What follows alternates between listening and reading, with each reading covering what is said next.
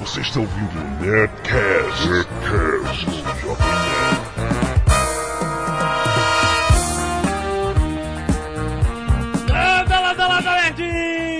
Alexandre Antônio, Jovem Nerd, e eu tenho um chip etéreo. Aqui é Blue Hand e eu acredito extraterrestre. Muda minha voz aí, Azagal. Gerai, Jackasso! eu quero é é? É é? Caraca, você? Aqui Jorge Poggi, arqueólogo de campo, ufologista, e digo pra vocês o seguinte, ó, os deuses estão voltando aí, hein? Olha aí. Aqui é a Zagal e eu tenho pra dizer que eles já chegaram, estou aqui. Que palhaço.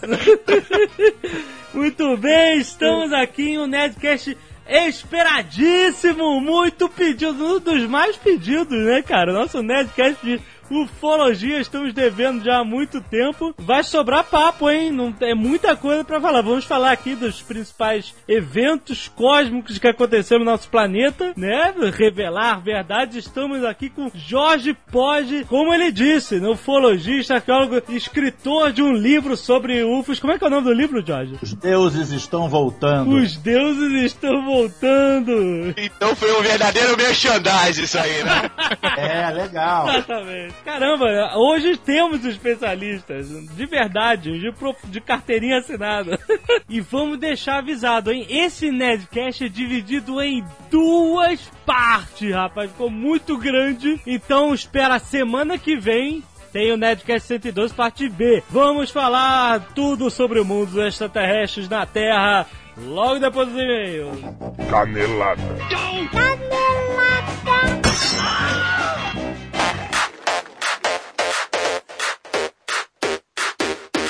Bem, Zagal, vamos para a leitura de e-mails e caneladas depois de um Nerdcast que eu adorei fazer do Homem de Ferro. Vamos lá. Nunca vi tantos elogios de pessoas diferentes, pessoas que nunca leram quadrinhos, adoraram, pessoas que gostam, que leram, os fãs. Não, eu nunca vi tantas pessoas dizerem que foram ver um filme dublado É verdade. e gostaram. Exato, muito bom, né, cara? Delarte, preste atenção, patrocínio do Nerdcast, hein? Pera aí, rapidão, tem um maluco me enchendo o saco aqui no Getol. Olá. Continuando. Nerd Store, comprem, fiquem felizes, gastem seu dinheiro conosco. É a loja do Jovem Nerd na internet, www.nerdstore.com.br, tem tudo lá. Se cada ouvinte do Nerdcast depositasse um real na nossa conta, a gente ficava bem. Caraca, muito bem. Tá aí a ideia, está lançada a ideia. Ai, meu Deus. Vamos lá, primeiro e-mail de Marcela Lins, 23 anos, Fortaleza, Ceará. Olha só, escuto vocês desde que começaram. Olha, Zagal, muito bom. E adoro quando vocês falam de cinema por causa do Mario Abad. Olha, teve gente que falou, cadê o Mario Abad? Tinha que ter o Mario Abad, é porque ele realmente não pôde nesse dia da gravação do Homem de Ferro, mas ele ia estar no, neste Nerdcast. Pior não é o Marabá de não poder participar da gravação do Homem de Ferro. Ah. Pior é a gente não querer fazer um Nerdcast sobre Speed Racer. Pra quê, né, cara? O Marabad tá maluco, incontrolável, cara. Tá incontrolável. Fala, gente, pera aí, vou- qual é isso que não fala? Tem tanto filme de corrida pra falar, tem corrida maluca, tem aquela corrida dos anos 60, não sei o quê, tem o Schumacher, tem o filme do Stallone, que é uma borra, que não sei o quê. O, o tá bom, Mário, mas é que realmente a gente achou que não ia rolar, o Speed Racer ali. Não, cara, o Marabad ficou no MSN. E eu faço o Nerdcast do Speed Racer em 5 segundos, cara. Manobras impossíveis, garoto e macaco. E ela continua. Tem uma perguntinha. Vocês não gostam do pessoal do Rapadura Cast? Eu vou ter que falar a verdade, cara. Eu não gosto dos caras. Ai, que mentira. Eu não gosto, os caras são chatos, cara. Não, cara, para. Eu, eu não vou manter essa... Principalmente aquele tal de Jurandir, cara. Eu não vou manter essa brincadeira. A Zagal combinou com o Jurandir de um falar mal do outro. Eu não quero essa brincadeira, não. As pessoas vão acreditar, seu maluco. Não, não, não, não põe a fone no skate, Jovem Nerd. Não gosto, chamo pra porrada. PH e Jurandir, pode vir em Mentira. qualquer lugar, com qualquer arma, estamos aí, meu irmão. Ai, tá bom. Agora vocês vão fazer esse mini arg entre vocês. Vocês são ridículos. Será que o Jovem Nerd gosta ou não gosta da Rapadura Cast? Que puta que pariu. Quem é o Sly, quem é o Schwarzenegger, né, cara? É, né? Essa lenda rolou por muito tempo, né? Que eles se odiavam, né? Os Sly e o Schwarzenegger. Eu assisti Homem de Ferro, mas não gostei tanto. Queria ouvir o Marabade pra me explicar por quê. Porque você é mulher. Próximo e-mail. Félix, Mentira, tem muita- 28 anos, Curitiba, Paraná. Tô escrevendo pra dizer que depois de ouvir o último Nerdcast que vocês falaram de dublagem e do filme Homem de Ferro, Aham. me lembrei de coisas malucas da dublagem dos filmes dos anos 80, que davam Olha. personalidade aos filmes. Esse e-mail é excelente, cara. Eu lembrei e fiquei emocionado. E ele diz que os filmes nacionalizados, vamos assim dizer, Aham. perdem a graça se você vê em inglês. Ah, sim, verdade. O A Dama de Vermelho, pra mim, cara, ele foi gravado em português originalmente. Não foi em inglês, cara. Ele diz que uma das mais marcantes pra ele foi o filme Curso de Verão. disso, Olha cara? aí, filmaço de sessão da tarde isso, cara. Aquele cara jogava a cabeça da boneca pro cachorro, lembra? Filme dos anos 80, o professor pega a aluna e tá tudo certo, né, cara? É verdade, né? Puta que pariu. Aí ele diz que durante a chamada, na sala de aula, o professor, Sr. Schupp, chama o aluno de Francis. Um Aham. amigo do rapaz responde dizendo que ele não gosta de ser chamado assim, que ele prefere seu apelido, Chainsaw. Aham. Chainsaw, é verdade. Que é a, né, a serra elétrica, em inglês. Uma referência justamente ao filme Texas Chainsaw Massacre da serra elétrica. né? O Massacre da Serra Elétrica. Aham. O professor então pergunta: alguma razão pra isso? Aham. E aí vem a pérola. Podemos ver a boca do personagem pronunciando, né? Massacre da Serra Elétrica em inglês. Aham. Mas a dublagem foi: é o chinês que vive sozinho. Caralho, que loucura, cara. cara, isso é muito bom, cara. Isso É é, porque muito em bom. português ficou Chainsaw, né? O nome chinês. Cara, que pérola. Essa foi boa. Bruno Guzmão, não sei de onde é. Salve, salve, nerd do melhor podcast do mundo! Ontem fui assistir o Megaboga filme Homem de Ferro, inclusive a versão dublada aí, mais um. E pra quem ouviu o Nerdcast passado, mesmo assim ficou na dúvida, eu digo, vale a pena sim, vejam, está simplesmente foda. Aí, Delar. Inclusive a cena que o Tony Stark responde a uma pergunta do Tenente Coronel James Rhodes sobre se seria ele voando no espaço não permitido. Com o ah, não. o tal ah, não. Que o Guilherme Briggs falou, muito engraçado. Pois bem, após acabar o filme, eu olhei pro cinema e todos tinham ido embora. Dei uma risada diabólica. Ah, se todos escutassem o Nerdcast, saberiam que tem mais uma cena. Quando me dei conta, tinham só cinco pessoas no cinema, incluindo eu e minha esposa. Após a cena que aparece, a luz se acendeu e eu vi uma figura que era o supra-sumo nerd devido à aparência. Percebi que tal figura tentou uma aproximação, mas como todo bom nerd que se preze, não falou nada. Então, passar próximo do cara, eu falei, ou Vingadores vai ser muito foda, ou uma merda foda. Pronto, o cara deu um sorriso imenso quando eu falei isso. Logo depois andamos, eu e minha esposa, pelo shopping até o banheiro. Quando entrei, o cara tava secando a mão na. Pô, precisa desses detalhes todos? Que mancada, né, cara? que mancada terrível. Aí ficaram os dois no mictório, um do lado do outro. Ah, legal, Nerdcast. Puta Que pariu, né, mim cara? disse: Ainda bem que o Azagal avisou pra ficarmos até o final. Porra, eu diria ainda bem que tu lavou a mão, cara. Cintia Aloise. Não tem acento, é Alois, né? Mogi das Cruzes, Paulo. Estou escrevendo só para contar que o meu noivo e eu terminamos há quatro dias, já fazem mais dias, né? Meu fazer uma semana. Será? Galhada? Será? E a única coisa que tem me feito rir ultimamente é o Nerdcast. Você viu que eu tô mudando completamente o texto da. Eu vou mudando as ordens das frases? Tô vendo. Tenho surtido um efeito muito bom em mim. O Nerdcast, ó, que bonito. Exato. Acabamos brigando por algumas coisas. Mas enfim, serei eternamente grata. Esse papinho de quem acabou de terminar é um saco. É um saco, cara. A pessoa fica fragilizada, Ah, cara. Eu, eu, a gente terminou, ele me meteu a galhada, mas eu sou sempre grata a ele porque ele me fez ver que eu sou uma pessoa. É porque eles ainda querem, não entendeu? Eles se querem ainda, sabe aquela? Volta logo, cara, volta logo. falando sério. Volta logo, Cíntia, volta Ela diz que ele. adora o cara, obrigado por ter apresentado o Nerdcast, que ela tá apaixonada pelo Jovem Nerd. e é isso aí.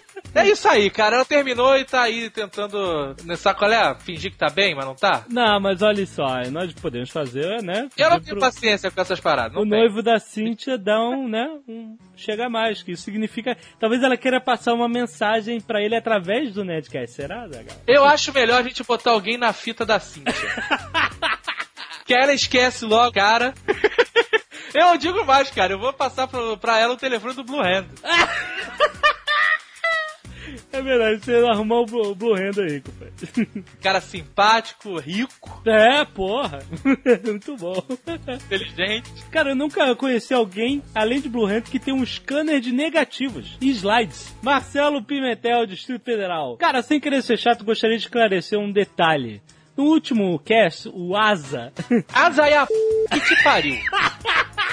pra começar. Chega dessa... Ai, meu Deus, então. E você leu uma mensagem de um ouvinte que tem uma doença no olho chamada ceratocone, né? Lembra? E que quando ele tira as lentes não pode fazer nada. Que papo é esse? Eu mesmo sou cego total desde os 14 anos e tive que mudar radicalmente toda a minha forma de aprendizado, de nerdices e tal. E já diz o ditado: o pior cego não é aquele que não quer ver, mas o sim que não quer trabalhar, não quer estudar, não quer porra nenhuma. Eu mesmo, com toda a limitação, consegui superar todo o problema. Pro texto não ficar grande, eu resumo. Passei no vestibular da FRJ, muito foda e difícil pra cacete, e ainda ganhei uma bolsa de iniciação científica no CNPq. Com essa bolsa, desenvolvi um projeto chamado DOSVox, que é o primeiro programa brasileiro para cegos usarem PC. Olha que maneiro. E para terminar, ganhou o prêmio Jovem Cientista. Cara, e tudo isso sendo cego. Ah, é cego, pobre morador de subúrbio. Aí, Manda esse cara aí. se mexer porque tem muita vida pra ele aqui fora. Mais uma vez, um grande abraço pra todo aqui, parabéns. Eu acho que o Tamo aí. nosso último leitor, ele não tinha dito que ele não podia fazer nada. Ele falou que ele, acho que ele não podia ver TV, não podia ler, Ah, tá o cara dos panos quentes hoje, cara. É, por quê? Mas é, eu, eu O acho... cara tava reclamando da vida dele. Então, a pessoa fica meio... Não é todo mundo que é o rei Charles, né? Mas muito legal o Mas é maneiro, o cara se superou, parabéns. Pô, muito bom, cara. Eu enxergo, não fiz porra nenhuma da minha vida. Como não, seu maluco? Pastor Cleibon, olha, Olha aí. Niterói, Rio de Janeiro. Tá de volta, de volta, mais um e-mail. Diz assim: Não sou pastor e nem diácono. Para virar pastor, preciso passar por mais uma posição. Ó, Como parece que a Zagal conhece bem, ele deve matar essa charada. ó. Se eu fosse um cara escroto, É. eu ia dizer que tem que ser. Para com isso! Mas eu não sou, então eu não vou falar nada. Os jovens da minha igreja, apesar de viverem em uma área carente, correm atrás pra caramba e, na sua maioria, estão nas universidades públicas. Muito bom. Como eles perguntaram certa vez sobre a questão de vencer na vida, passei pra todo mundo o Nerdcast 88, Nerd Rico, Nerd Pobre. 82, seu maluco, tá escrito aí bem grande. 82. Pô, Falou 88. Bem, e falei que depois que escutassem, a gente conversava. Ó. No papo que tivemos depois, tivemos. Depois, depois, depois, né, cara? Ele. O rapaz do Cleibon. É assim, né? Jesus depois, falou depois. Porra, calma aí, né? O debate foi em Flórida, pois todos gostaram demais de conhecer o Jovem Nerd e agora toda semana tem uma discussão sobre o podcast da semana. Olha aí. Vocês conseguiram uma legião de fãs da Assembleia de Deus. Olha, Zaga! Eu acho que a gente tem que fazer o negócio da contribuição mesmo, cara. Para, não mistura, seu maluco. Acho que esse negócio de pastor Cleibon não adiantou muito, não. Todo o pessoal do trabalho aqui jura que eu sou o pastor Cleibon. Eu simplesmente não respondo nada. Só falo, já que vocês estão dizendo, Tá idiota acabou de confirmar que é você. Exatamente! Ai, meu Deus. Eu quero deixar um recado, já que, né, nós temos muitos ouvintes na Assembleia de Deus, né, Zagal? Mas sabendo agora. Então, por favor, lembre que o Nerdcast é um programa feito para todos os credos e nós falamos sobre a condição humana, assim. Tu tá demais hoje, Nós cara. falamos. Tá com um balde de sono quente aí, Não, cara. cara, que porra é essa? Mas é verdade. Para que as pessoas não se sintam ofendidas caso a gente fale alguma coisa aqui que não faz parte da doutrina deles. Mas é que a gente fala antropologicamente, né? Sobre as, a- as, as, as culturas humanas, todas as culturas humanas. Então, é, por favor, É, gente. Jovem Nerd, o defensor dos cegos, cornos e crentes. Peraí. Ai, ai, meu Deus. que eu digo pra vocês que vão ouvir esse Nerdcast agora, alteraram a voz do Jovem Nerd no primeiro bloco. Cara, isso foi bizarro, cara. Esse primeiro bloco, a minha voz ficou alienígena. E ninguém, e ninguém fez nada, cara. Eu não mexi. Eu abri o arquivo depois de salvar e tava isso, cara. Uma loucura. Bizarrices e mistérios. O que eu digo pra vocês é ufologia e birita não combinam. Vamos lá.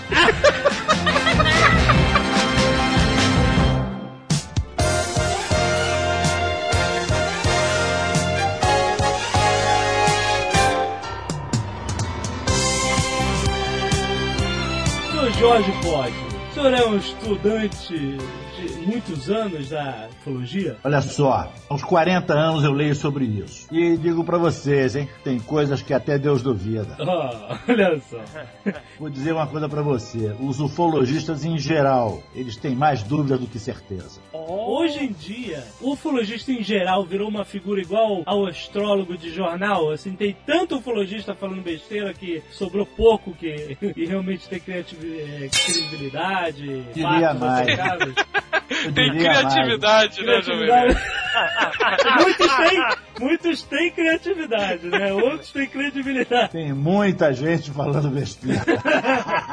Porque uma vez eu tava vendo uma fita com o meu sogro. Aí, cara, ele, ele tava mostrando um vídeo que mostrava aquela revoada do México, né? Que a gente vai até comentar aqui, né? Que a Força Aérea Mexicana filmou diversos objetos, todos juntos e tal. Foram centenas de objetos. E aí ele tá, o cara tava dando uma palestra falando sobre isso e tal. Só que no meio da palestra ele decidiu mostrar algumas fotografias. E eu que sou designer gráfico, né, a gente sabe notar quando um Photoshop entrou aí, né? Sabe? Quando alguém photoshopou bem mal feito uma foto. E ele mostrou diversas fotos ultra mal feitas, montagens claras, falando com a mesma seriedade que ele tava falando da revoada e das outras coisas. Aí eu falei, caramba, acabou a credibilidade desse cara. Como é que eu vou acreditar num ufologista X ou Y, né? Isso é um problema, né, cara? Não, isso não foi o pior, né, cara? O pior é quando ele mostrou a nova tecnologia alienígena, que era uma folha de papel que Uhum. conseguia ver através do seu corpo. Exato. Aí a pessoa pegou a folha e colocou em frente à caixa torácica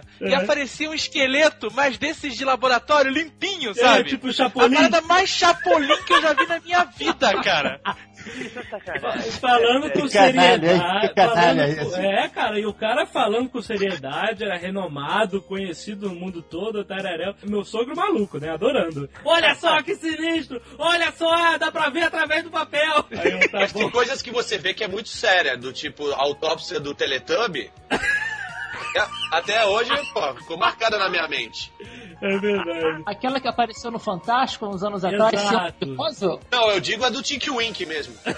Eu tenho, eu tenho foto aqui, eu tenho foto aqui.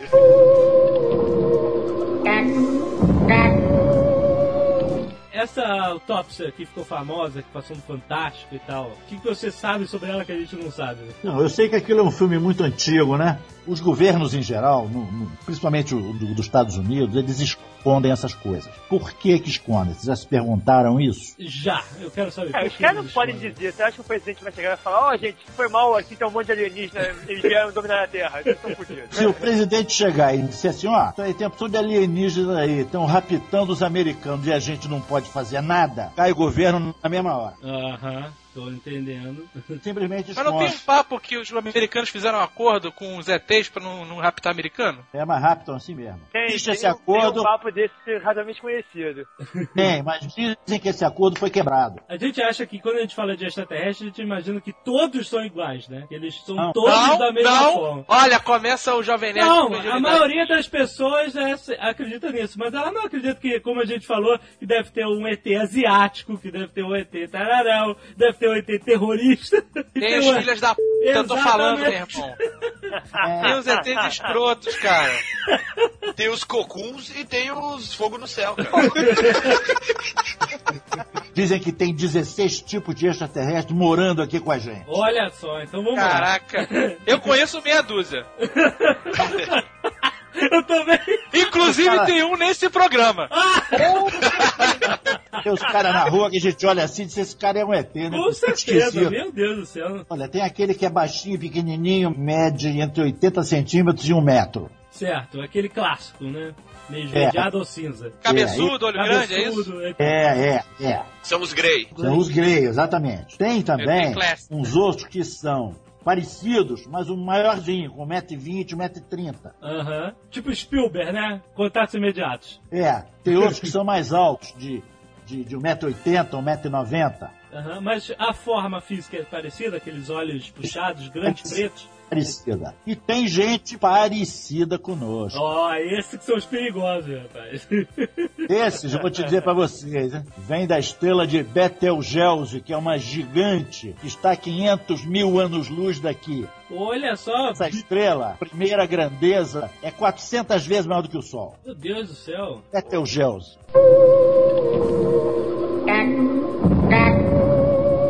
Desceu uma nave numa base americana, isso em 1950 e poucos. Aham. Os caras parecidos conosco desceram e disseram assim, eu quero falar com o presidente americano. Aí chamaram Mas lá, estacionou no quintal? quintal da base, ah, tá na ligado? base. E chamaram lá, chegou lá o Eisenhower, mais os dois, três oficiais num avião rapidinho. Entraram os dois ETs, mais eles numa sala, tiveram uma conferência. Depois os caras saíram, entraram na nave, foram embora. O presidente entrou no avião e foi embora. A Certo. única coisa que sobrou disso aí, que vazou, é que eles estavam vindo da estrela de Betelgeuse. Olha. Isso é natural. Porque é uma estrela de cor amarela, igual ao nosso Sol. Aham. Ou seja, pela espectrografia, os planetas que circundam essa estrela têm que, não forçosamente, mas na maioria dos casos, serem iguais à Terra. Se fosse vermelha, seria igual a Krypton. Aí a gente tá ferrado, né?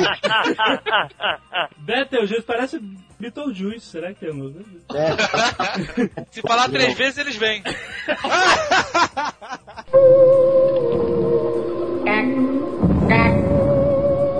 Esses do, do, do Betelgeuse, eles Ah. são humanos, né? Assim, em forma humanoide. é, é forma humanoide, parecido conosco. E Esses outro- outros do Grey, que varia de 80 centímetros a um 2 metros de altura, é- qual a diferença? É que um dormiu pouco? ou, ou é a gravidade do planeta que faz a diferença? O cara vive no planeta que tem a gravidade forte e não cresce muito. E... É inteligente, hein? Ai, olha isso. Não, não elogia não, não elogia. não. Realmente a altura dos indivíduos deve ser a gravidade do planeta que ele. Puta que pariu, Olha tô te falando. Agora vai ficar achando o resto do Nerdcast, não dá, não pode elogiar. Agora, esses tipo Grey, tem um livro aí escrito sobre isso, né? Aham. Eles estão voltando e o segundo volume fala, fala sobre eles exatamente. Então diz o seguinte, que eles agem como ins- insetos gigantes, do tipo a formiga, tipo a abelha, cada um tem a sua função, ninguém faz a função do outro, né? Eles executam as coisas sem preciso que se dê ordens, eles sabem exatamente o que fazer. É uma linha de montagem, né? E, e- Eu queria então, saber quem é que é o responsável por cortar vacas sem tirar sangue. então, aí, aí é o chupacabra. O chupacabra seria tipo um- uma besta, um, um animal mais inteligente, alguma coisa assim? Algum deles trouxe, escapou e ficou por aí. É o cachorrinho do ETs. É, é, exatamente. Exatamente. É, esse chupacabra é um, é um bicho parecido com o ET de Varginha. Tem de olho vermelho, fruta, É o capeta. chifrinho. Capeta, É cara. o capeta, meu irmão. A imagem do capeta que nos vem através da religião, por causa dos Anunnaki que vieram no início do, da humanidade aqui e tinham chifrinhos. Daí é que vem a imagem do capeta. Olha só. Mas eles eram ruins, então, esses Anunnaki. Não, não. Não. Não? Criaram a raça humana, meu irmão. E, e aí viraram um diabo, olha que coisa, né, cara? Não. É um negócio. Éramos escravos dele. Isso segundo Muito o. Zecaria Citin, que passou 40 anos estudando isso. Aham. Mas isso é, data mais ou menos de que? Quantos mil anos atrás? 80 mil anos atrás, Sim. por aí. É. E é dessa época que tem a construção da Grande Pirâmide do Egito, que tem a, a lenda do Gilgamesh, etc, etc. Então o. Stargate estava certo. Stargate, é, rapaz. A parada é- vem de outro lugar. Não vou dizer que exista um Stargate A agora. ideia por trás. A ideia ideia- tá muito certa, hein? Mas dizer, os Anunnaki, eles vieram aqui, criaram a gente, ou eles já estavam por aqui resolveram criar a gente e depois saíram fora? Vou contar a historinha rapidinha, pode ser? Vai. Manda. Há um décimo segundo planeta no sistema solar com uma órbita muito grande. Ele passa por aqui, pela nossa área, a cada 3.600 anos. Esse- pessoal mora nesse planeta. Não, aquilo é do Hercólogos, não. Aquilo Não, né? Aquilo é outra coisa. é palhaçada. Ah, tá. Quieto. Numa dessas Boa. passagens do planeta por aqui, eles desceram na Terra. Não tinha ninguém. Tinha só bicho, inseto, peixe, essa coisa. Não tinha, raça humana não existia. Mas e os hominídeos que datam de, sei lá, 200 anos, 200 mil anos atrás? A raça humana estava ainda sendo, eh, entre aspas, elaborada. Então tinha os hominídeos, tinha o homem de Neandertal. tinha- Aham. Então, eles precisavam de gente que pudesse obedecer uma ordem, pegar uma ferramenta. Quem não precisa, né, cara? É verdade. Esse aí é o maior problema da humanidade, né, cara? É um problema espacial.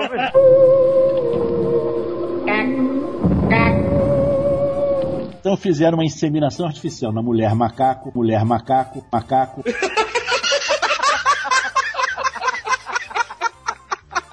Olha. É essa tal de Lucy que descobriram lá na- no deserto do Olduvai, Aham. mulher mais antiga do mundo. Ah, meu Deus. E, Mas e foi criaram- inseminação artificial ou deram uma catacada, não? Não. Ah, não tem. E mais, as tabuinhas de escrita cuneiforme lá na Suméria contam essa história com detalhes científicos. Olha. Diz o seguinte: só servia o sêmen de um deus jovem, ou seja, Opa. deles, né? Por quê? Hoje se sabe que para fazer uma inseminação artificial só serve o sêmen do homem até 20 anos. Mais do Ah, é? não. Não sabia disso. Vou jogar fora. Ele dá pro gato, dá pro gato. Eles fizeram com que esse ser que era híbrido pudesse se reproduzir. Imagina. A novidade na, nas cavernas. Aí que a raça humana começou a se desenvolver, ou seja, a crescer em número. Se eles precisavam, assim, da- de fazer né, uma raça que obedecesse a eles, o que, que aconteceu com eles que ele ficou aqui sozinho catando, catando coco no chão? Havia uma deusa chamada Inanna. Aham. Esta mulher, ela se apaixonou pelo tal do Gilgamesh e ele, que era um, um meio deus, né, filho de, um, de uma deusa com um humano, ele sabia como é que ela era. Certo. Você, eu não quero nada contigo, não. Você transformou o, o- o fulano que dormiu contigo num jumento, coisas assim, né? Meu Deus. Um jumento. Então, Ela cara, ficou triste, porra. de repente é inoperante, né? Ai, meu Deus. Ele rechaçou ela, ela foi lá no tal do Anu, que era o chefe dos, dos deuses, né? Aham. Agora eu tô, eu tô imaginando um jumento com o Anu. É. E ela foi lá, exigiu uma arma para matar o tal do Gilgamesh. Mas ela tem o azar dele destruir a arma dela. Então ela se mandou para tal terceira região dela lá, que é Paquistão, Afeganistão, Índia. A área dela era a terceira região, era aquele negócio lá. Aham. Pois bem, conclamou todas as mulheres, todas as prostitutas, Olha aí. todas as mulheres dos templos para uma guerra sem par contra os deuses e os homens. Olha só. Invadindo tudo. A primeira guerra dos sexos. Começou aí essa palhaçada. Aí, o grande deus Marduk, estava vendo aquele negócio, que, que o negócio ia ficar feio, ele ordenou pro sobrinho dele, um tal de Dumuzi, a usar a arma final. Meu Deus. Aí eles explodiram um petardo atômico em cima da península do Sinai, cuja mancha se vê até hoje lá do satélite. Onde é que é isso, mano? Em que região? Península do Sinai. Dá pra ver no Google Earth?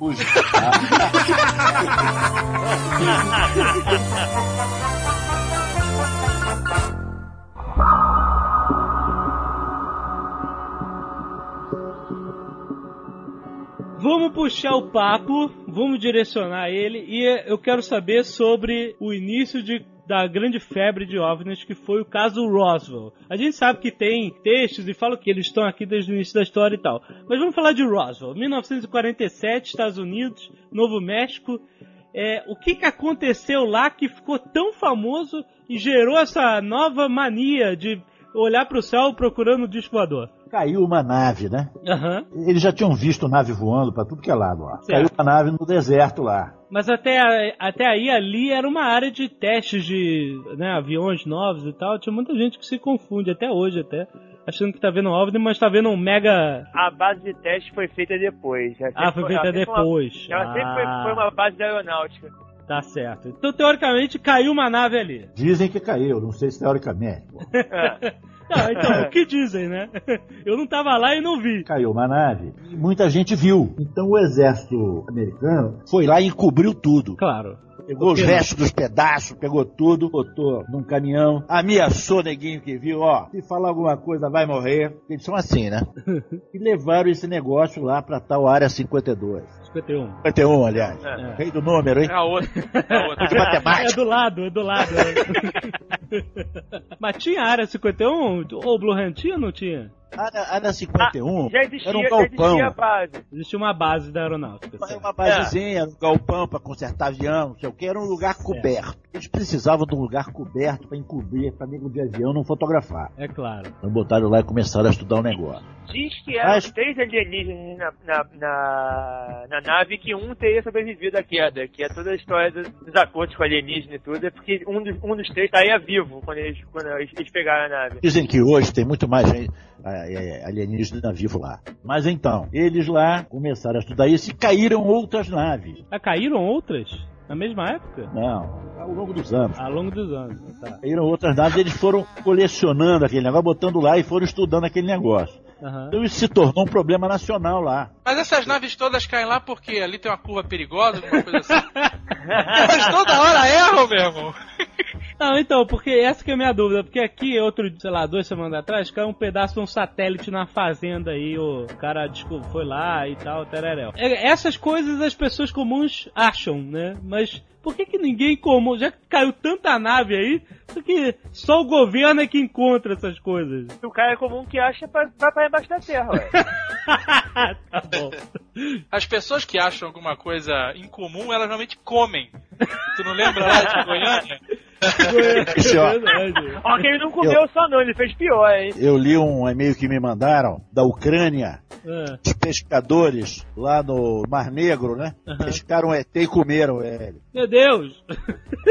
Do caso de Roswell também, Jovem Nerd, tem uma história que é um meio que é uma mensagem que circula na internet que diz que esse alienígena que sobrou teria feito um acordo com os americanos para salvo-conduto para ele e que teria começado aí um, uma joint venture dos americanos com os ETs para troca de tecnologia. Certo. Tanto que o nego bota a culpa nos ETs de várias, várias armas que os americanos fizeram, em aviões, e foguete e tudo, como tecnologia dos ETs que os americanos aproveitaram. Quando eu era pequeno, eu vi um Fantástico que É. aparecia um tal de ag- agente Falcon É. falando, falando desses ETs que estavam presos. Que um tinha morrido, dois tinham sobrevividos. Certo. Só que os dois que tinham sobrevividos, eles tinham botado um em cada base, e em troca deles poderem se comunicar, até visitar um ou outro, eles tinham que dar informações. Tem até um filme que chama Hangar 18, que É. aparece, aparece bastante É. coisa que é baseado nesse. Todos os pais são baseados nesse, nesse relato. Essa história. Esse texto que eu rolava na internet era um texto de um cara que se dizia como John Lear, que é o filho do cara que fez o Learjet, que é- foi um comandante conhecido da Força Aérea Americana. E o cara que assina o e-mail se diz que é o, que é o Lear e que ele saberia dessa parada porque o papai fazia parte do grupo que sabia das, das histórias. Sim. E o grupo, e eles envolvem, um envolvem um monte de gente no grupo, inclusive o Paul Sagan. Olha só, posso dizer uma coisa pra vocês? Pode. É, uma das coisas que foi objeto dessa troca é algo que você está usando agora. Olha, olha. Aqui, cuidado! A caneta Bic! É o circuito integrado olha. e a internet, meu amigo. Oh, meu amigo. Fizemos um bom negócio, né, cara? É não, rapaz, porque esse negócio de mundo virtual é um negócio que, que a raça humana vai se vai dar de, de encontro lá na frente, não vai dar bom resultado, não. Já não dá hoje? Imagina daqui pra frente. O Google aí tá pra provar o quê? O Skynet, cara. Ou então diz que isso é um negócio planejado. Planejado. Planejado. Já há muito tempo, rapaz. Então, uma coisa, negócio de mundo virtual, vocês não têm certeza de nada. Nem de que estão falando comigo aqui agora. Ah, é que vocês sabem que não estão sonhando agora que estão falando comigo? Teve uma época da minha adolescência também que eu não sabia se eu estava no mundo real ou não. Não, esse negócio de mundo virtual é um perigo, cara. é um perigo. Eu concordo. Eu já te falei, Jovem Nerd. Ah, o quê? ó, só pra, pra ilustrar pra vocês aí, né? Ah, Um outro livrinho que eu vou começar a escrever chama-se O Amor na Rede. olha. Pessoa que quer fazer uma mulher ir nas alturas, do outro lado do mundo, só falando. Meu Deus. Olha aí.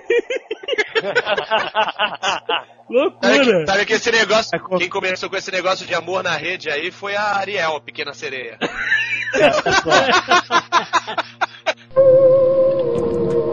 É, Gostaria, antes de voltar aos ETs, que a gente, a gente botasse aqui uma divisão, que a ufologia se divide em, dois tipos de ufologia, né? Aham. Ufologia mística e ufologia científica. é, eu não, eu, não, eu, eu não transo negócio de ufologia mística, não. Inclusive esse negócio aí de Astarcheran. Eu Aham. não topo esse negócio e não leio nada dele. Então, mas é só pra gente mencionar aqui a existência dessas coisas. Fala, Tuca. É, existe. A ufologia científica geralmente é pautada por estudos científicos, né? É, os eventos, os, os avistamentos, etc, né? Mesmo porque a maioria dos ufólogos, assim, que tem maior credibilidade, nenhum chega e fala, é, quando acontece alguma coisa, e fala assim, ah, foram os ETs. É. Geralmente fala, pode ter sido É, exato. alguma coisa alienígena. Afinal, a palavra OVNI, né, objeto voador não identificado, não significa disco voador, né? Exatamente. Mesmo porque aquela, aquela história de a, a tecnologia avançada parece magia para um leigo, né? Exato, né? Do tipo, se em Roswell é, fosse realmente um balão meteorológico, mas que fosse uma tec- tecnologia mais avançada, provavelmente as pessoas, quando pegassem aqueles pedaços, poderiam achar que eram, sei lá, alienígenas. É, não sei não. Se aqui no Brasil tem gente que não é muito inteligente, lá também tem. Ah, claro, em todo mundo. É, o- é Então, o que mais você tem pode- no mundo. Você pode estar correto. Agora, de qualquer jeito, é, na hora que isso bate na mão do jornalista lá, bate na mão do- do- de uma associação de moradores, né? É, onde tem já gente esclarecida e tal, a conversa é outra. Olha, eu por, por é, sem correr o risco de, de ser preconceituoso, que eu sou formado em jornalismo, vou te falar, jornalista é tudo filho da puta. É, fora. Eu tinha um programa de rádio na, quando eu era na faculdade que chamava Extra T Rádio. A gente. Olha que eu fui numa- Eu fui numa, numa convenção de ufologia em Peruíbe. Ah, Peruíbe é, é tipo um, um foco de, de ufologia, pelo menos aqui no estado de São Paulo. Que teve de gente maluca que a gente entrevistou. Muito doido, tem muito maluco. é muito, Muito, maluco, muito, né, muito. cara? Teve- tem um cara. Tem um cara que eu tenho até a gravação. Chamava, ele já é falecido, ele consertava máquina de costura. Ele era búlgaro e chamava-se Emilian Shakonov. Meu Deus. E aí? Ele contou uma história de que ele encontrou com o Ashtasheran. É sensacional. Você viaja com ele falando, cara. O velhinho de 70 anos falando, quase escorria a lágrima do, do olho dele. Ele falou que estava dirigindo e de repente ele viu um ponto luminoso no para-brisa. É. O ponto assim era do tamanho de uma caixa de fósforo. E aí ele começou a olhar aquilo e começou a forçar a mente e começou a se expandir. Ele viu um cara loiro falando com ele. Ele, ele só falava assim: Eu estou maluco? Não, você me responde: Eu estou maluco? Ele, não, não, Emiliano, você não está maluco. Eu sou Ashtashiran. Eu sou o comandante em chefe do Comando Galáctico Espetáculo. Homens do Espaço. ele tava sozinho, acho que tá Xerran? tava. Tava dentro do para-brisa dele. tá Ah, ótimo. tá. Aham, Ele ficou 15 minutos conversando com o Ashtashiran. aham. E quando ele, o Ashtashiran sumiu do para-brisa dele, ele olhou a quilometragem e ele não tinha andado mais do que um quilômetro.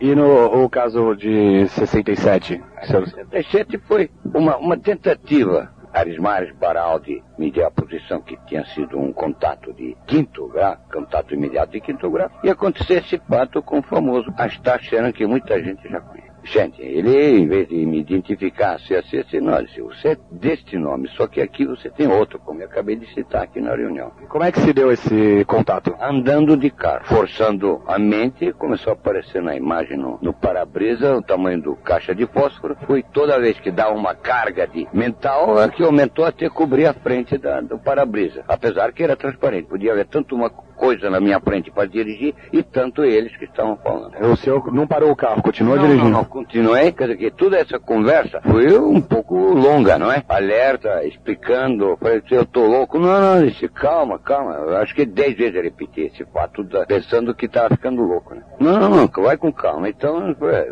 me deram uma sigla de identificação, pergun eh, perguntaram que tinha demorado tanto para entrar em contato. Falei, eu sou terráqueo, sou ignorante, não posso, não posso, nem sabia o que ia acontecer comigo. Não, vai com calma, eu sou calma, quero saber se não tô louco. É, sempre batendo naquela tecla. Aí, o que aconteceu? Eu falei, ó, o que que está fazendo? É, nós estamos vigiando porque o terráqueo costuma brincar com brinquedo perigoso. Aí, o dia que você quiser comunicar e você não vê o retorno bem embaçado, não força porque nós estamos longe demais. Nós recebemos tua chamada, só que você não vai receber a nossa resposta porque você é mais fraco. Tudo bem, ah, muito abraço, tal, pá, pá, pá. Passou os 15 dias, eu voltei. Eu fui calibrar, a cronometrar. Eu surgi da Federação Paulista de Pugilismo desde 65. Falei, não, eu vou calibrar para ver o tempo que levou, onde começou e terminou. Levou 22 segundos. E na próxima, quando entrar em contato, quando chamei na primeira vez, abri a tela de novo e olhou para mim, cara, irmão, você aprendeu o caminho.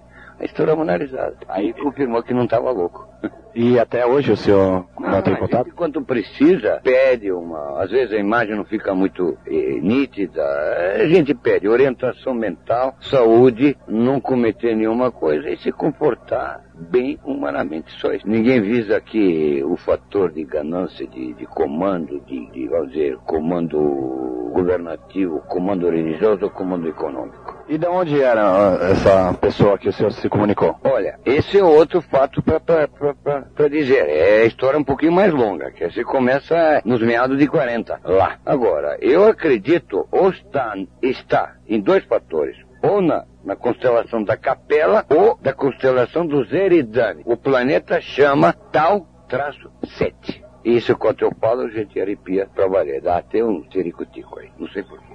No caso, seria do- dos exilados de capela? Pode ser, pode ser, pois nesse ponto eu não cheguei no detalhe. Agora, ele tem 430 anos, esse Astacheran. Até demorei 30 anos para descobrir, não é esse, porque tem mais 60 figuras de ET diferentes, de 15 centímetros até 3 metros. Obrigado, senhor Emílio. De nada. Tem gente que costuma ver o Astaterran dentro do copo, né, cara?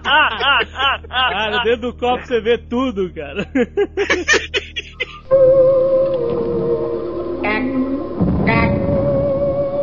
Mas então, que mais, eh, Tucano, mais alguma coisa pra falar sobre a ufologia mística? É, é como se fosse uma religião, né? Porque é, É, É turma esotérica, né? Que gosta de misturar Isso. as coisas, né? a doença. tem até. Tem, a- tem até o pessoal que acredita em Cruastron Tra. Croatian Tra. Quê? É, Cruastron Você é muito escroto, Ah. cara. que, é o, que seria o Senhor Supremo do Universo, que é o pai de Astacheran. Olha O avatar dele, em Shan, que é o planeta Terra, era o Charles Bronson. que isso? que isso, maluco? Charles Bronson era o avatar de Cruastron Tra. Que... Você tá maluco? Só que era um outro Charles Bronson, era um com um turbante magnético. Como assim, seu maluco? Que papo é esse? É maluco, hein? Como, como assim?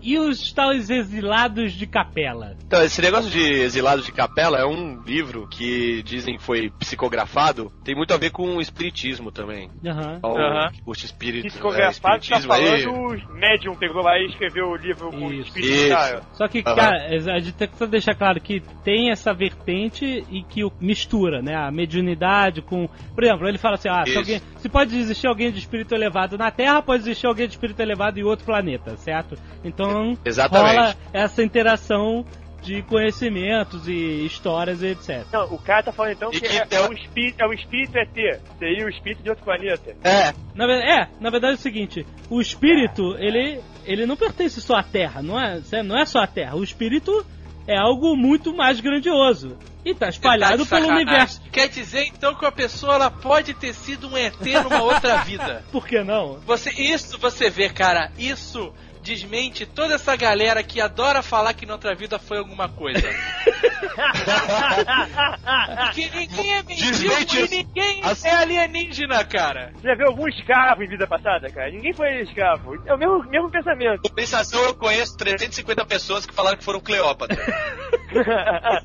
Eu conheço um Lutero. É verdade, eu também.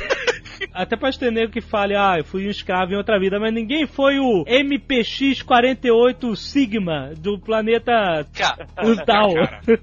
Porra, que maldito. Porque olha só, imagina, se o universo é como geograficamente existem lugares como existe na Terra, vários continentes, várias ilhas e tal, o espírito pode ir para um o planeta X, o planeta Sluft, ou não necessariamente Claro. para a Terra, não, concordo. a não ser que a Terra seja um programa específico. Com pessoas já pré-cadastradas para estarem aqui.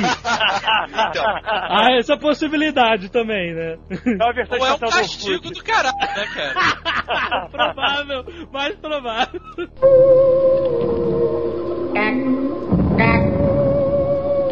no no Exilados de Capela fala alguma coisa assim de, de que era, um, era um, um planeta que já era mais evoluído é, tecnologicamente, tinha mais Uhum. sabedoria, mas eles tinham perdido um pouco da, da humanidade, assim, por assim dizer, né? Eles foram exilados e vieram pra cá, e vieram dois tipos de exilados de Capela, uma que era mais retardada e outra que não é sério, e outra mais evoluída, e se, e se misturaram aos aos humanos. Essa galera vem pra cá em forma espiritual ou forma física? Ah, é que dá. Existem duas versões. Tem gente Ah. que fala que vem em forma de, de espírito e gente que fala em forma de.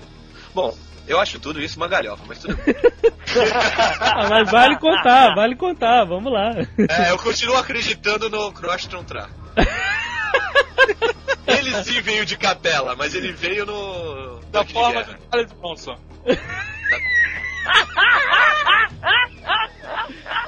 Pode ver que algumas fotos do Ashtasheran ele tá usando um turbante, que é o turbante magnético. Ah, Tem esse é o tal turbante magnético. É, então, em só em algumas, outras não. É tipo o Magic Item dele? Alguma coisa assim? Não, esse turbante magnético é do Crosstron Tra. Ah, do pai dele? Imagina Charles Bronson turbante magnético. E o comprimento do, do Crosstron Tra é segurando com a mão esquerda a ponta da orelha direita, Ah. segurando com a mão direita a ponta da orelha esquerda. Imagina o, o Charles Bronson assim. E é o turbante magnético, na verdade, é como se fosse um carro. Ah. Basta Cheirão fez 18 anos, falou, pai, me empresta o turbante magnético. Vai as gatinhas. Ele vai lá e usa. Por isso não é sempre que ele usa. Meu Deus do céu. Vocês já notaram que esses, esses alienígenas, eles são sempre desenhados com airbrush e blur? Sim, Todos eles, cara. porque é a essência espiritual da coisa. Eles fazem aquelas loucuras todas, cheio de airbrush. Golfinhos voando no espaço, né? Pô, golfinhos. Obrigado pelas peixes. Eles vão avisar a gente. Nessa linha aí do, do, do Exilados de Capela e do Astacheran, Ah, chamam Jesus de Lorde Sananda. É o cara responsável pela Terra, por Shan, né? Ele Isso. chama a Terra de Shan. ele é o responsável, já ouvi essa história. Cada planeta tem um, um chefe lá. Isso. E o Astacheran é o comandante de, da frota das espaçonaves da, confederadas. Caralho, você acho Ele é um- ele que é tá um- cheirando. Acho que tá cheirando, meu irmão.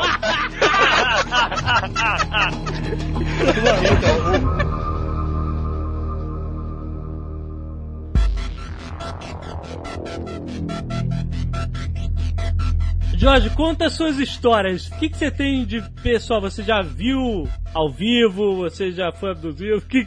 Conta aí as suas histórias. Olha só, tem uma amiga minha que andava atrás de mim, eu corria dela igual o diabo fora da cruz. Toda vez que... Mas é, é legal, é minha amiga, entendeu? Aham. Aí um, um belo dia eh, os pais moravam em Teresópolis, ela disse assim, ô Jorge, me leva a Teresópolis, eu quero ver os velhos e tal. Eu falei, tudo bem, eu levo agora. Não quero dormir lá não, eu já querendo fugir, né? Aham. Seja que hora for, eu quero vir embora. Ah, tá bom então. Então fomos.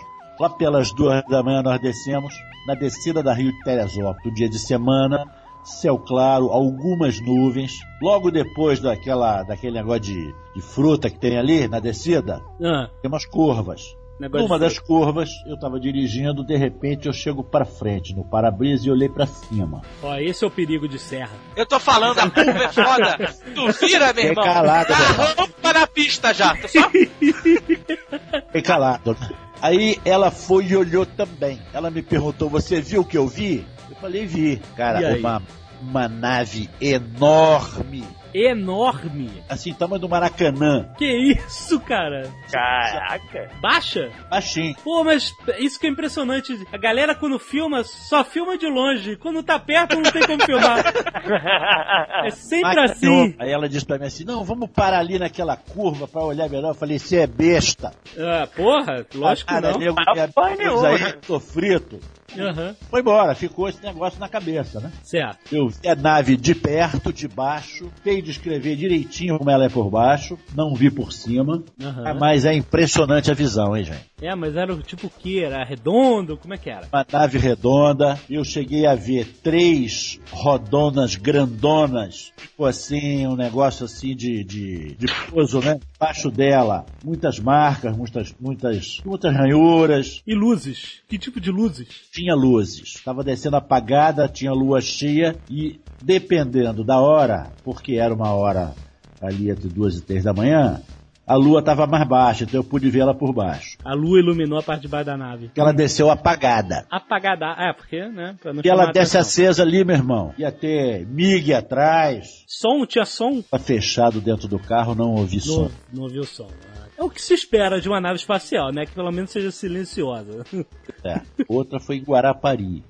Eu trabalhava em Viçosa, em Vitória. Morava em Guarapari. Então o edifício que eu estava, na beira-mar, era um edifício assim, tinha oito apartamentos por andar, dez andares, 80 apartamentos. No inverno, imagina inverno em Guarapari, não tem ninguém, né? Aham. Então só tinha eu no apartamento, que é quarto andar, e uma velhinha num outro apartamento de fundos lá embaixo. Só, e o porteiro. Aham. E um dia fui lá e tal, tô me preparando pra dormir, quando eu vi, ouvi na cozinha uma cadeira se arrastando, cara. Caraca, isso é foda. E vem aquele, tem aquele arrepio de baixo em cima, né? Pô, lógico. Pô, quando é que a gente ouve uma cadeira se arrastando sozinho em casa, né? É foda. E, e no edifício não tinha ninguém. Porra, puta que pariu. Aí eu fui lá, a cadeira tava no lugar. Meu Deus. Eu já ia embora aí, eu tava, era o primeiro no carro. Era meia-noite, eu não podia me mandar, meu irmão. Porra. Aí, tudo bem e tal. Antes do OVNI encontra o lobisomem, brother. Meia-noite é foda, meia-noite é foda, cara. Aí, vou dormir, né? Acordei às três e meia da manhã, era inverno, tava frio. Certo. Completamente sem roupa e com a luz inteira da casa acesa. Meu Deus. Ronaldinho passou por isso há pouco tempo. Eu tenho, eu tenho até que fazer a regressão pra saber o que, que aconteceu. porque É. E aí, três horas da manhã, tudo aceso. Três e meia da manhã. Eu sei exatamente que horas eram. Aham, Isso fazia aí uns 18 anos mais ou menos. certo. E até hoje eu acordo todo dia às três e meia da manhã. Que isso? Todo dia? Toda noite. Caraca, mas então você tá chipado, então. Ah, e tem mais. A minha vida desengringolou de lá pra cá. Meu Deus do céu, cara. Quem é chipado, a vida desengringola. É mesmo? Isso é um fato aí que é falado por todo mundo. Você já tirou alguma radiografia pra dar uma olhada? Ou será que é um daqueles chips etéreos que ninguém vê? Ou um biológico? É, Do, do corpo inteiro não tirei não, mas de repente tem a ponta do dedo, sei lá. Ah, rapaz, nunca se sabe, né? Às vezes tem que arrancar fora esse chip pra melhorar a vida, né, cara? Sei lá, rapaz. Eu sei que até hoje acordo às três e meia da manhã toda noite, não sei porquê. Ele tá com o despertador do chip ligado.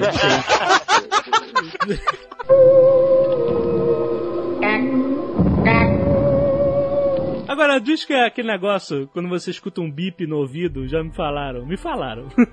Que Ih, você então escuta ferrou, aquele também tem o chip. Ih, Não, eu já, já falei isso aqui, que é o chip fazendo upload. De vez em quando eu escuto isso aí. Então, aí, ó, procede eu também. Procede. Mas peraí, essa história de que a vida de todo mundo que foi abduzido desgringola é verdade? Eu nunca tinha ouvido falar disso. É, é verdade. Abduzido ou chipado? É que o cara pode ser abduzido e, ó, Este e-chipado, né? Botar o Não, chip o cara no que é abduzido, eles chipam, cara. É, é default. Faz parte do serviço. é que nem quando tu vai pra cadeia que te dão um banho daquele pó branco com tapiolho. É normal? Se você olhar esse negócio todo a uma luz universal, o fato da nossa vida desengringolar ou não, não tem relevância nenhuma. Frente à grandeza do universo, etc. Não, não, tem, não tem, tem relevância nenhuma se a gente tá bem, tá mal, morreu, tá vivo, não tem. Digo mais, eu, eu tenho uma conclusão final para vocês. Opa, excelente. Eu acho que a nossa vida é uma experiência que está sendo controlada. Olha. Há indícios disso, O quê? Mas é uma experiência individual ou é com coletivo? individual e coletivo. Tá, que Quer ver uma coisa? Quer ver uma coisa? Vamos voltar aos tipos dos ETs.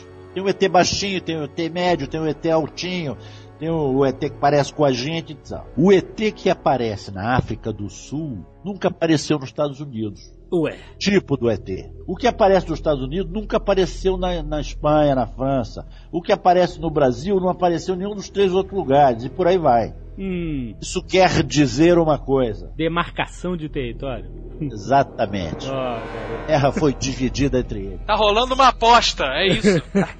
Quem consegue escrotizar mais? Mas, mas, existem os ETs não alinhados, aqueles que pousam em qualquer lugar. que não estão no negócio, né? A galera É, que tão- veio por conta alinhados. própria. Então, esses é que são perigosos. Peraí. Peraí, o que, que é isso? Vocês estão ouvindo isso? Calma aí, aproveita. Fala. Jorge, de... Jorge, cuidado! Meu Deus, De que novo que é isso, não, cara? Jorge! Tá ouvindo isso? Ô, Tucano! Que, isso é, é aí, Tucano? Não, aqui não tem nada Meu não. Deus do céu! Meu Deus! Ai, não, não fui eu não, já tava assim. Jorge! Jorge! Fala aí! Era um terremoto, não é não? Ô, Jorge! Cadê o... Ô, Jorge, fala aí, Jorge! Caraca! Porra, porra, Que sinistro, cara. Cara, avisa, avisa a polícia, a polícia militar do estado de Minas Gerais, cara. Fala pra procurarem ele. Perto de São Lourenço, 17 quilômetros. Recebi uma mensagem aqui que eu acho que ele tá lá. Vai com Deus, irmão. Aproveita o feno da estrada. E na calça não, né, cara? Ai, meu Deus.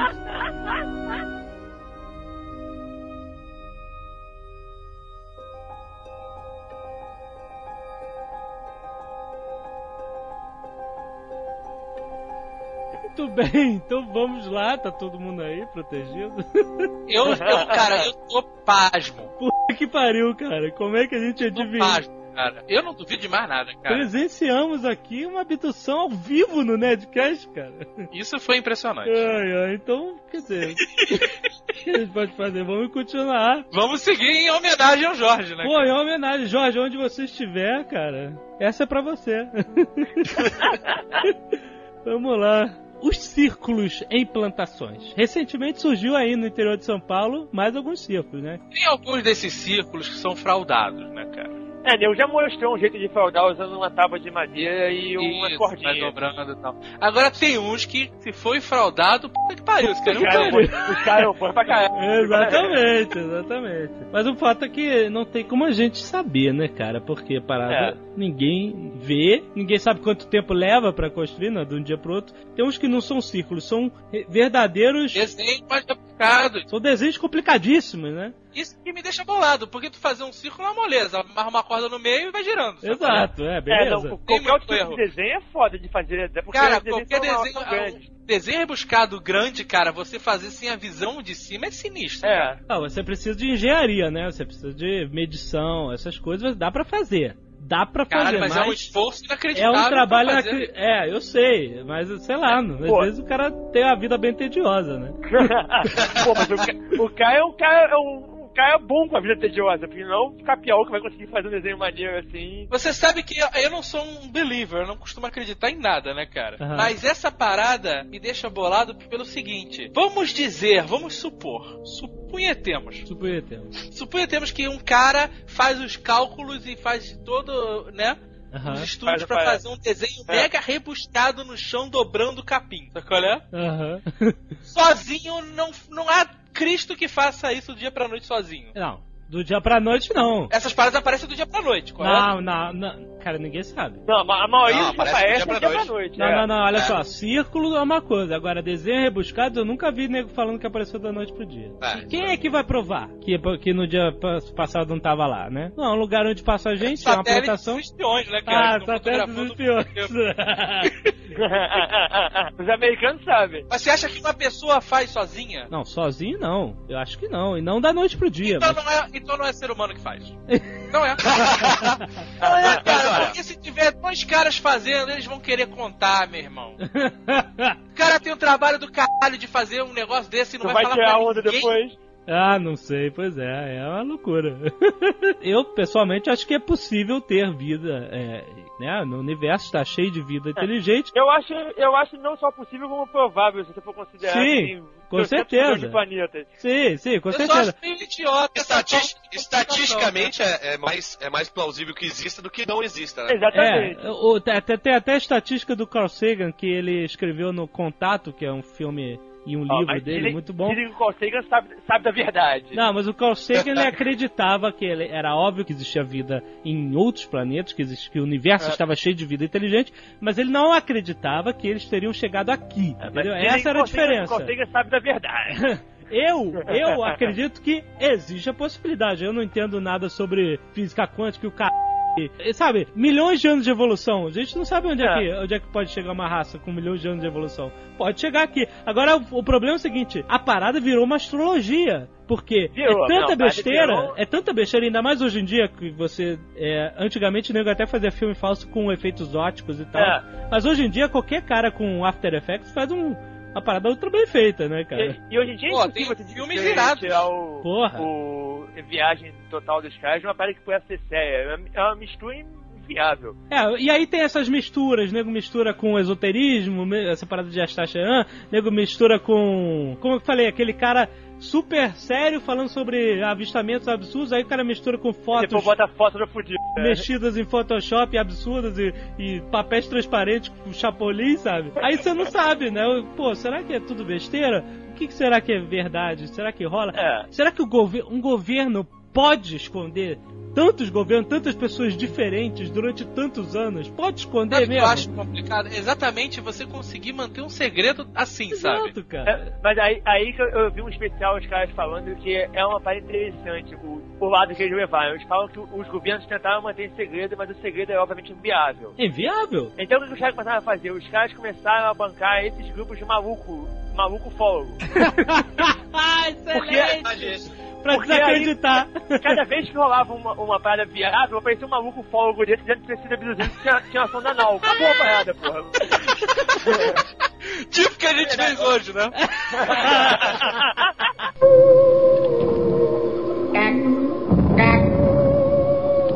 Nerd, você tava falando da revoada dos OVNIs no México, né? Isso. Aquilo é, pô, foi o governo que, que liberou as imagens e tal. Foi Exato. Da, da Força Aérea Mexicana e tudo mais. Só que calhou de, daquilo aparecer no momento que a- o momento político do México tava um, um caos, tá ligado? Aham. O Muita gente, controle. É. muita gente diz que o governo forjou aquilo pra justamente, ou, ou forjou, ou liberou aquelas imagens pra desviar a atenção. Ah, entendi. Entendeu? Eu não duvido nada. Aqui no Brasil a gente ganha a Copa do Mundo pra desviar a atenção, pô. Não, aqui o que mais tem Como, o time, é... como a seleção do México é uma merda, né? Eles botam uma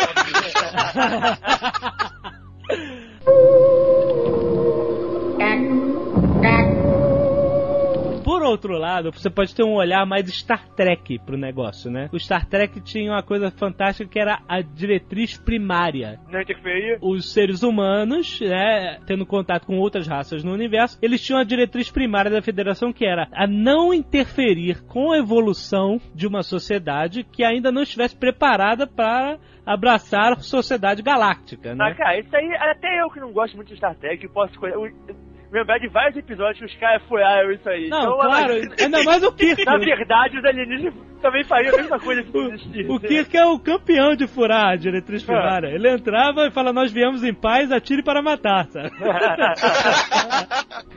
Imagina a Terra como um país colonizador. Nós chegamos em Marte e vimos lá que os marcianos são os macaquinhos. são os hominídeos macaquinhos. Exato. Cara, os americanos são primeiro a escravizar os caras e botar os caras lá pra construir pirâmide. Nós chegamos em Marte com uma bola gigante quicando na superfície do planeta, cara. que chegou no, no México uma bola quicando e quando sai o bichinho lá de dentro começa a tocar Ô coisinha mais Pô, os marcianos enlouqueceram, cara. Você viu o que a gente fez na América? Os europeus chegaram aqui, chegaram pros índios, ó, eu vim trazer o meu Deus, matem, matem todos. Exato.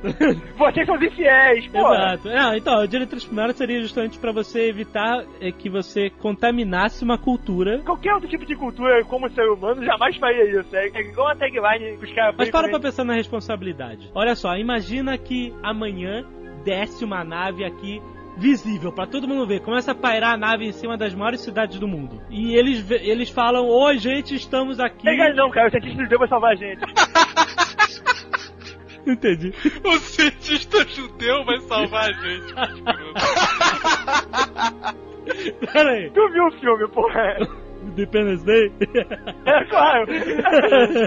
Olha só. Imagina que eles chegam e falam: Oi, gente, é isso aí mesmo, existe vida lá fora e nós estamos aqui e vamos conversar. O nego não consegue se acertar aqui entre a gente. Sabe, lá, Oriente Médio, É. aquela confusão, Palestina, Israel. Imagina se você coloca um fator novo. Mas é, é por isso que eu Alienígenas, concordo sabe? que nenhum, nenhum governo do mundo, por mais que ele saiba, se tem algum governo que sabe que realmente tem realmente, o cara jamais, nenhum presidente pode jamais chegar e falar, olha galera, mas é o seguinte, essa história de religião que a gente pensa aí, porra aí já era, porque os aliens os aliens estão mandando e a gente aqui tá obedecendo.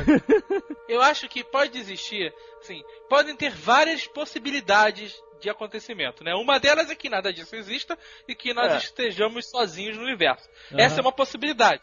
A outra É possibilidade é que nós estamos aqui, evoluímos pelo nosso mérito, parabéns, e aí os alienígenas estão olhando de longe falando, poxa, não vamos lá ainda, que o pessoal tá meio atrapalhado, meio nervoso. Se a gente chegar lá, a gente vai foder tudo. Caos total. Mas pode existir uma terceira possibilidade É. que os caras estão um pouco se fudendo, que isso aqui é a maior coluna de expiação do caralho. E no dia que encheu o saco, o cara liga, desliga a chave do invisível e tem nave em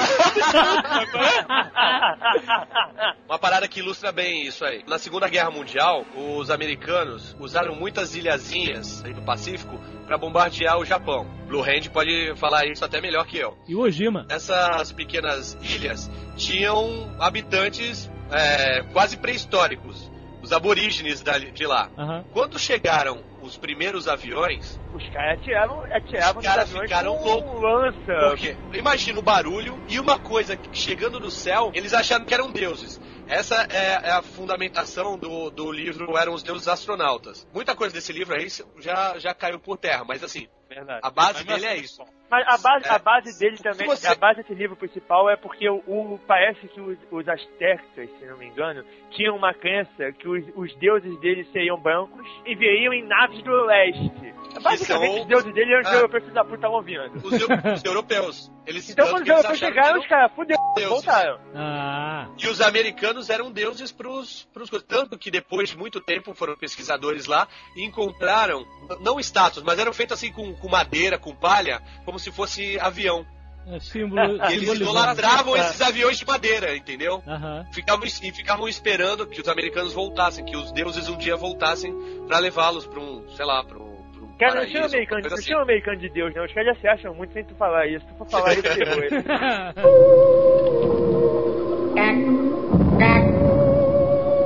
Se fosse essa parada da diretriz primária, porque a responsabilidade é o seguinte: se desse uma nave aqui amanhã, é caos social no mundo inteiro. Caos religioso, Não, mas- social. mas- Eu sei que eu vendo as minhas ações na hora. É a única coisa que eu sei que eu vou fazer, cara.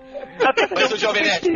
Jovem Nerd, qual foi a, res- qual a responsabilidade do- dos americanos com, esse- com esses povos aí? Nenhuma, é Não. a mínima. A galera- Não, não, não. ali era uma base puramente militar. Eles cagaram. Eles devem ter transformado a vida deles num caos, realmente. Não, eu sei, Mas, cara, olha só, mas a gente tá num nível de evolução ah, completamente prim- primário. Nós somos um. Ainda estamos na adolescência tecnológica. Agora, se você pega uma sociedade que consegue construir algo capaz de chegar em outro planeta, sei lá quantos milhares de anos-luz, ou milhões de anos-luz de distância, você 500 vai. mil anos de luz. É, o que seja, cara, você vai é assumir. Bela- Lugosi. Bela Lugosi. Tá- Você tem que assumir. Você tem que assumir que essa sociedade chegou a um nível de evolução compatível com essa tecnologia. Ou seja, Ah, evolução cara, social. Aí é que tá. porque os Não, aí é que tá, Jovem Nerd. A evolução tecnológica não quer dizer Não que a a, evolução evolução ética. É. É claro, olha os russos aí, cara. Não, olha a humanidade inteira no geral, cara. Eu sei que não tem nada a ver, mas é, o que eu acredito pelo que nós vemos de tantos avistamentos e nenhuma pronunciação é, verdadeira, É que eles não estão prova. afim de falar agora. É que, olha, existe, talvez exista um, alguma responsabilidade ética aí. É. Talvez, não Bom, sei. Ou então, Ou, Ou realmente- então, ou cara, realmente sejam poucas as, as aparições que sejam reais. Exato. Porque tem de, de eventos naturais que acontecem que as pessoas acham que, que, que pode ser São- qualquer coisa. aparições- Pode é. ser Deus, pode ser um anjo, pode ser um extraterrestre. Tiazinha não viu o balão da Gudira? Falou que era um disco voador pra todo mundo. pois é. Existe uma, uma parada que chama é, raio globular. Se vocês procurarem na internet, Ah, já, já tem, tem um especial do Discovery bem legal sobre a, sobre a parada. Ah, Ele é só, ele é uma descarga elétrica luminosa. em Ah, o raio globular, Ah, sim. É. A bola de energia. O, re- o relâmpago esférico, essa merda. Isso, é assim Exatamente, mesmo. Ele não é totalmente explicado pela ciência, mas ele sabe que é uma descarga assim, que tem origem na atmosfera. E, e eu vi um, um videozinho, tem na Wikipedia, de um desse atrás de um carro. Imagina você tá num carro e vem um bagulho desse. Você não É. sabe, É acha que é o quê? voador na hora. pô. É, Pode, ó, certeza. exato, mas na verdade é um evento né, é, natural. Gás do pântano, né? Tem- Como diz o Gás do Mano Tem outro também que chama, é, tem outro que chama também Fogo de São Telmo. Ah, Que é uma mas fogo, descarga- de, fogo de Santelmo, um marinheiro, um marinheiro experimentado, a gente sabe reconhecer. É uma parada que, que visível. Mas imagina pro cara que não tem a menor ideia, um maluco que nunca andou no Pois mar, é, é O que, que é? O que, que é o fogo de São Telmo? É uma descarga elétrica no, no alto do mastro. No Só alto que do parece mastro? que o, o alto do mastro do navio tá brilhando. É mesmo? Olha só. Sem raio, sem nada. Simplesmente. Sem nada. E normalmente quando isso acontece é quando tem tempestade, porque é, é movimento elétrico. Ah, Então é, aquela, é, é sempre aquela parada, nuvem preta sinistra que vai cair tempestade, mas sem a tempestade ainda, e de repente o o- a ponta do mastro começa a brilhar. saquei. É que nem, Pô. imagina, um, um cara que não é marinheiro vê uma coisa dessa, ou um cara que, que não é cientista físico. É, um maluco novato.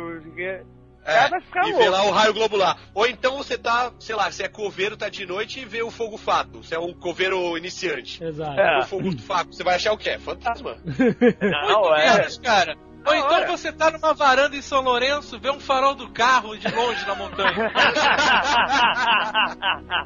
à noite. Tinha um cara em São Lourenço, hein, Azagal conhece a figura. Ah, eu Que conheço. ele contava muita história, né? Forrest Gump. O cara é Ele- o Forrest Gump. É, ele, ele, ele me mostrou até um vídeo de um, um avistamento de alguma luz estranha que ele, que ele filmou e realmente era esquisito e tal. É, mas não, nada se podia provar, Nada, né? é. Como todo vídeo, aquela luz longe, desfocada. Tudo longe pra caramba, Não, não. faz foco tremendo. Exato. Mas aí é o seguinte, eu até achava que é possível, porque São Lourenço todo mundo diz que vê é pra cacete, é uma área isolada, né, interior de Minas e tal, tarará. Aí, cara, um dia eu, ele tava contando uma história e ele disse que ele viu o início de um arco-íris. ele viu o arco-íris, ele disse que ele foi seguindo e ele viu o Achou o pó arco-íris de ouro. Saindo de uma poça d'água. Exato, Não, exato. não, ele tava saindo da poça d'água. Ele falou, eu vi a origem do arco-íris. não, não tinha pote de ouro. Pô, É, então o cara não viu. Quando eu vi ele falando isso, eu- acabou, né? Eu sei, cara, maluco, esquizofrênico do cara. Aí depois, cara, assim, só pra confirmar a teoria, ele disse, tava contando uma história lá pros meus sogros, que uma fulana de sei lá onde, que nunca tem foto, nunca de jornal, é sempre uma história, né? É um spam, é um spam é um vocal, caos. né? É. É. É, e ele tava falando que a senhora achou no quintal da casa dela, do dia pra noite, um avião, um caça de Segunda Guerra. Aí o filho da puta viu o contato imediato do terceiro grau ele acha que é verdade. Ele acha que ninguém mais viu esse filme, sabe? Só ele, o cara mora no c... do mundo, é, só eu que vi. Aí esse que é o problema da credibilidade, você vai perder, ah, esse cara aí já não é, maluco, sabe? Ah, cara, o problema é, o nego começa a ver. E a maior parte desses caras que inventam essas histórias são é tudo tanso mesmo, não tem outra, outra explicação, não. Por isso eu, por isso eu, gostei, eu gostei dessa explicação que os caras deram pra técnica do governo de desacreditar. Tem, tem lógica quando você pensa no negócio. Então os ufólogos malucos são todos contratados pelo Não, governo. todos não. É aquela parada, os caras não precisam contratar todos. Só precisa botar. Pra você fazer um monte de mão, você precisa botar um, cara. É Você bota um verdade. maluco lá É dentro e verdade. contamina os 10 todos. Ele não precisa nem contratar. Não precisa nem contratar. Você tem uma associação de ufologia. Tem uns Uhum. caras doidos pra ter é, alguma história. Você larga uma história alguma, lá. alguma prova, planta alguma prova e liga pra lá. Cara, o governo tá é. fazendo uma experiência com extraterrestres do. sei lá, aonde. O nego vai pra lá, acha um monte de coisa e fala, ah, achamos, fudeu. Ou melhor ainda, o governo usa aqueles helicópteros pretos silenciosos. Sabe qual é? Para o helicóptero em cima do carro do cara, o cara acha que é disco voador, enfia um cacete nele, enfia um negócio joga um cara de volta e o cara fala que foi abduzido, não. irmão. Acorda pelado, né?